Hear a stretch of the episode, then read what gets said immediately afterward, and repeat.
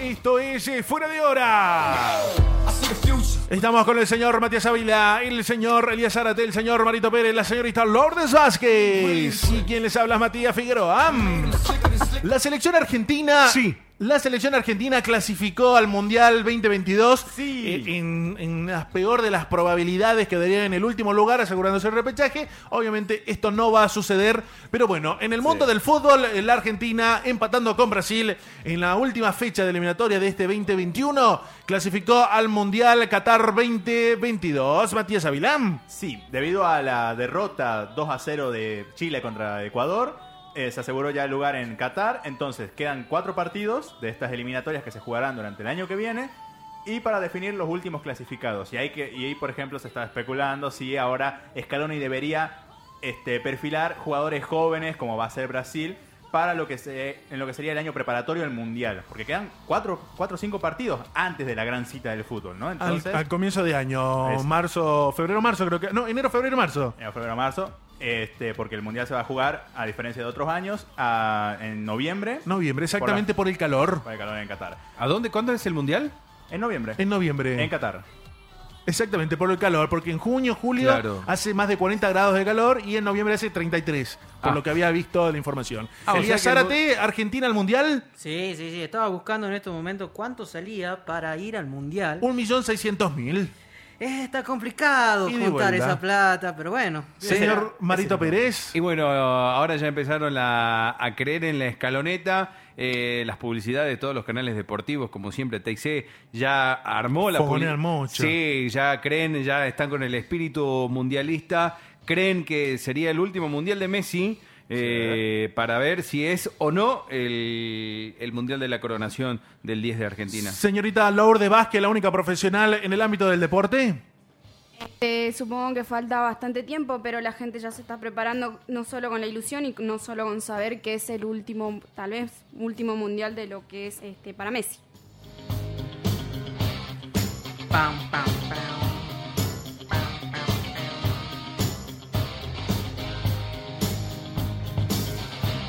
No quería salir del fútbol. Había algo más que había sucedido en la semana con respecto al fútbol. Era la Argentina. Kun Agüero. El Kun Agüero. ¿Se retira o no se retira? Este, hizo Sí. filtrar un periodista español, Gerard Romero, este, que los estudios le habían indicado que los primeros tres meses que iban a hacer de recuperación tras la arritmia que sufrió el Kun Agüero en- eh, con el Barcelona, lo llevarían directamente al retiro. Entonces, to- falta la confirmación, obviamente, del jugador y del Fútbol Club Barcelona.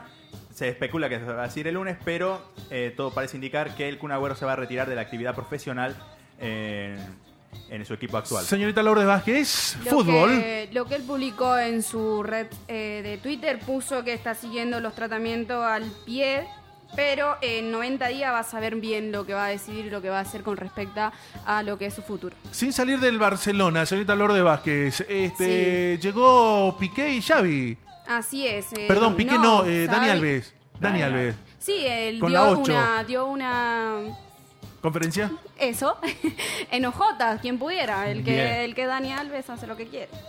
Pero Dani Alves es un boludo.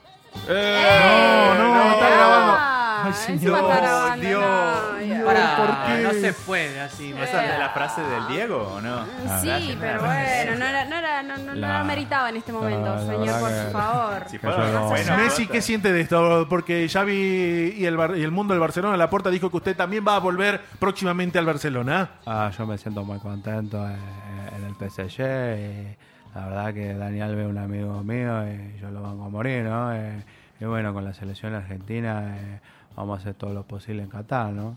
Bien, eh, Elías Zárate, para redondear algo del Barcelona. Sin Mm, palabras. Perfecto.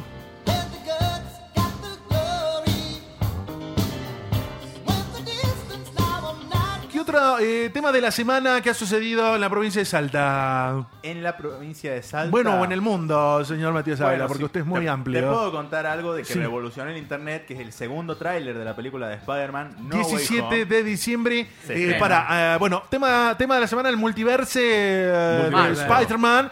No hay imágenes Sí. de Ya Tobey se Maguire. No Ni Andrew hay Garfield. y Andrew Garfield. No hay imágenes. No, No hay. hay. No hay. Oficial no hay. lo bueno, único, lo único que hay, bueno, hay de los villanos, de los respectivos personajes. Ahí está el villano de Andrew Garfield, está el villano de Tobey Maguire y está el villano de, de Tom Holland. Así que No hay imágenes. Sí hay imágenes de que hay tres Spider-Man. Sí. Pero no hay imágenes de ellos. no, no. No hay absolutamente nada, Nada. de nada. Es hermetismo total. Sí hubieron imágenes de reuniones de los tres, que no se sabe si era editado o no. Claro. Es que No hay yo nada. creo que si sale la imagen del tráiler Pierde el sentido. pierde todo el sentido. Yo de lo- creo que no van a salir. ¿eh? Señorita Lourdes Vázquez, Multiverse. Sin palabras. Señor Marito, eh, Marito Pérez. Para mí sí salen porque en el tráiler donde cae Tom Holland eh, viene una mano de un Spider-Man y dicen que es la mano del traje de, de Andrew Garfield. Así que yo estoy con la Sí. expectativa, quiero ver. Yo Señor Elías Zarate. Yo también estoy muy emocionado por ver que aparezcan est- estos tres personajes y bueno, y que salga la película para ver. ¿Alguna teoría, señor Matías Ávila? Este, bueno, no teoría, estoy- está todo muy apuntado a que tienen que a que van a salir y que tienen que salir porque si no el quilombo que se le puede generar a Marvel por generar tanta expectativa y que al final no se cumpla es algo muy arriesgado. En Pero realidad igual, no tiene nada que ver Marvel, porque todo esto fue... eh, Obra de Sony.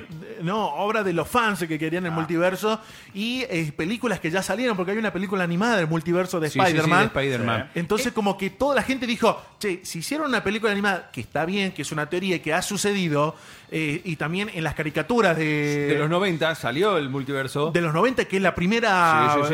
Eh, Este, hasta hasta eh, terminando mostrándolo, ¿cómo se llama el que murió? El creador de Spider-Man. y- Eh, Stan Lee. eh, Stan Lee. sale en esta serie, eh, es del 94 creo que Sí, es, por ahí.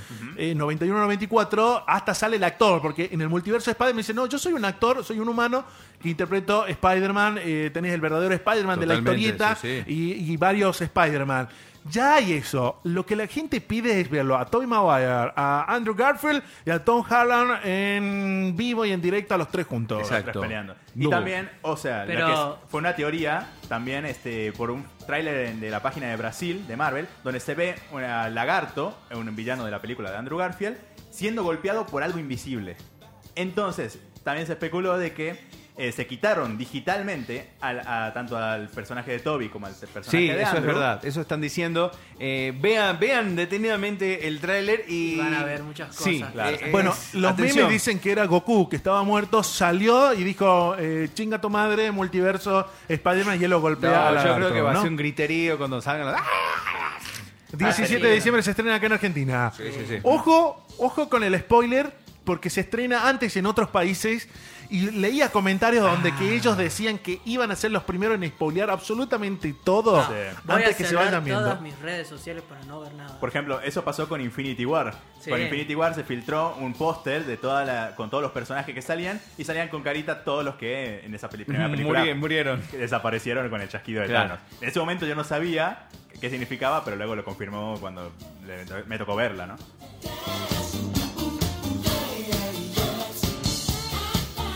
Esto es eh, Fuera de Hora. Si te gustó este segmento de Fuera de Hora, podés seguir nuestro podcast para escuchar nuevo contenido cada semana.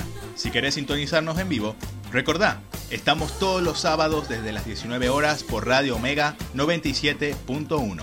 Solo buenos momentos. Muchas gracias.